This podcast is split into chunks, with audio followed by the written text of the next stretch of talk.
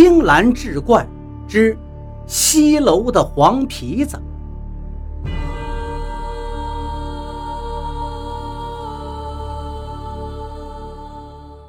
书接上回，大家这才顺着他手指方向回头看去。我的天哪，可不是吗？只见不远处的西楼的底层，地面上升起了一大片绿色的火苗。惨绿惨绿的，而且这火苗沿着立在地面上的柱子一路就往上烧，惨绿的颜色映着那柱子上的云龙文案，仿佛是云龙从九幽地府里升腾起来一般。过去由于老百姓不知道鬼火的成因，只知道这种火苗出现在有死人的地方，而且是忽隐忽现。因此，就把这种神秘的火焰叫做鬼火，认为是不祥之兆，是有鬼魂作祟。还没散去的大群村民都被眼前这一片惨绿的鬼火惊住了。谁见过这个情景啊？小孩子早就被吓哭了，拉着大人的手就往家里跑。人们是推推搡搡，一大群人挤作一团，混乱不堪。可奇怪的是，外头这么闹腾，而身在鬼火之中的西楼竟然没有丝毫动静，就连院里的几条大狼狗也没发出一声吠叫，整个西楼仿佛沉睡了过去。闹闹哄哄的人群中，很快有人明白过来，这都啥时候了，西楼还着着火呢，赶紧招呼大家伙。让女人们先把孩子各自带回家，男人们赶紧就近拿水桶、拿脸盆救火要紧。西楼的西边本来就有一个荷塘，水源并不缺少。水桶、脸盆一到位，马上就赶到荷塘端水救火。可是呢，这邪性的绿火就是浇不灭。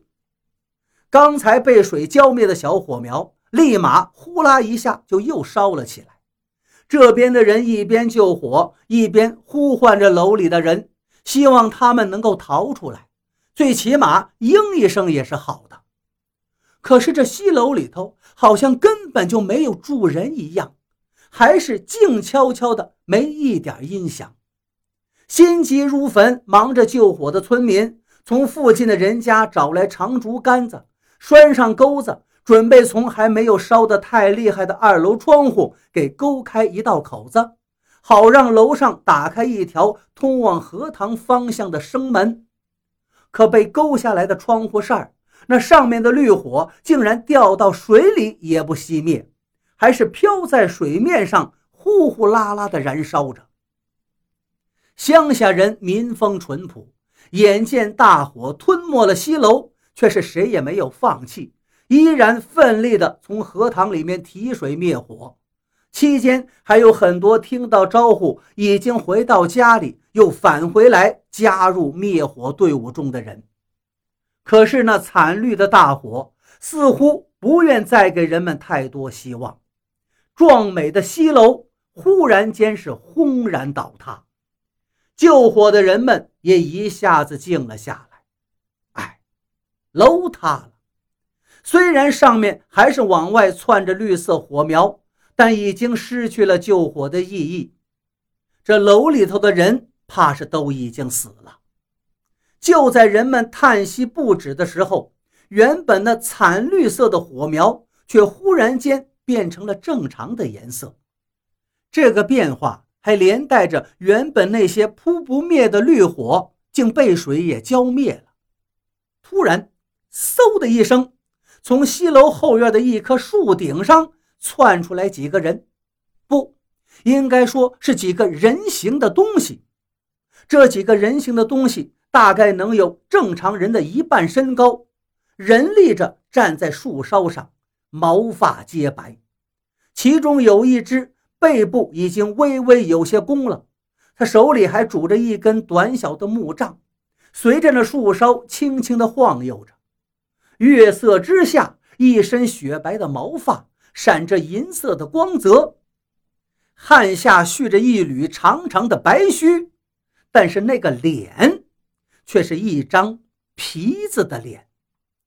这只老皮胡子精微微眯着眼睛，打量着下面被惊呆了的人们，然后又看了看已经倒塌却还在燃烧着的西楼废墟，他的眼里似乎流露出了一丝不忍。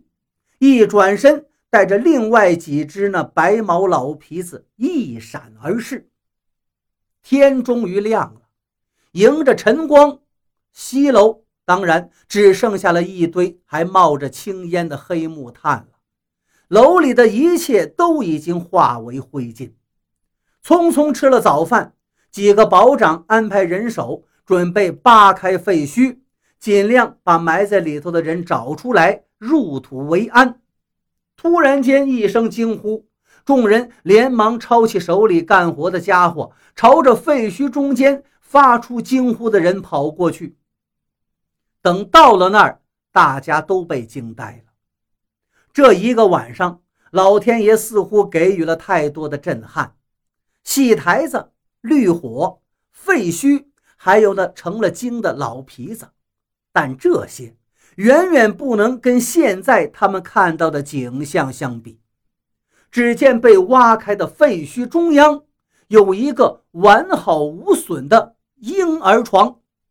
里头还躺了一个还在熟睡中的小宝宝，小手指头塞在嘴里吮吸着，白白嫩嫩的皮肤，连一丝被烘烤过的红晕都没有。